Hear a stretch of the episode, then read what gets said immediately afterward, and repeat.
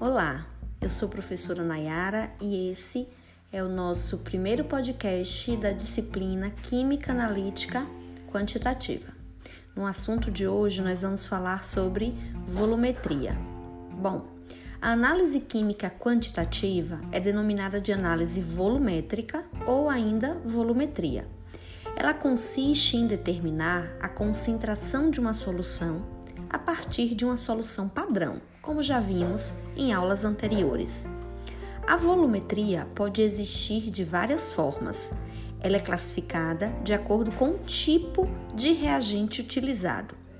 Na volumetria de precipitação, o primeiro tipo, a análise volumétrica ocorre a precipitação dos reagentes envolvidos na reação.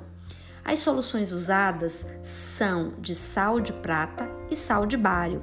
Um exemplo: quando se usa como solução padrão a prata, que é o Ag+, e como solução problema reagentes que contenham os íons cloro e bromo, o precipitado será um halogeneto de prata insolúvel, que a gente escreve quimicamente como AgBr, né, prata e bromo, e AgCl, prata e cloro.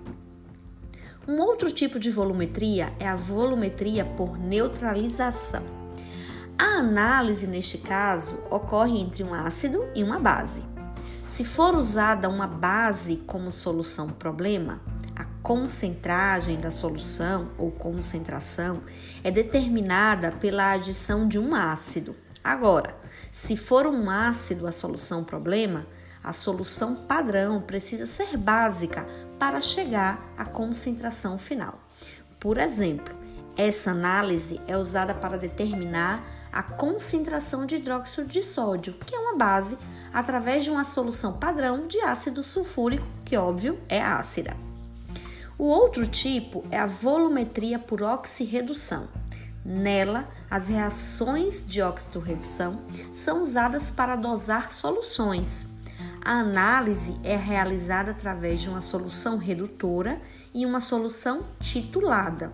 Por exemplo, pode-se usar uma solução titulada de permanganato de potássio, que é o KMnO4, para determinar a concentração de ácido clorídrico, o HCl, em determinada solução. Neste caso, o ácido clorídrico funciona como redutor na reação.